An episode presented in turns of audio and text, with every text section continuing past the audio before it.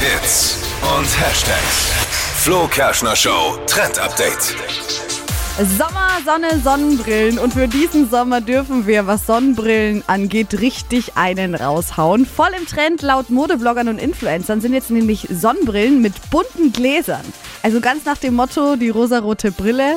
Ähm, dürfen die Gläser bunt werden, zum Beispiel rosa, was aber auch mega angesagt sind, so Blautöne. Und äh, damit werden die Sommeroutfits aktuell auf jeden Fall zum Hingucker. Bunte Gläser. Ich war mal auf einer Feier im Sommer, bin nach Hause gefahren, dachte mir dann in der U-Bahn-Station, ey, ich bin wirklich irgendwie hart angetrunken, bis ich gemerkt habe, dass ich so eine Sonnenbrille noch auf hatte mit so roten Gläsern. Nee! Ja, ohne Scheiß. Ich dachte mir, heute ist schon echt. Man muss vorsichtig sein mit den farbigen Gläsern. Ja, ja, aber wenn man es weiß, dann Ja, ich geht's hab's ja. nicht mehr gewusst. Egal.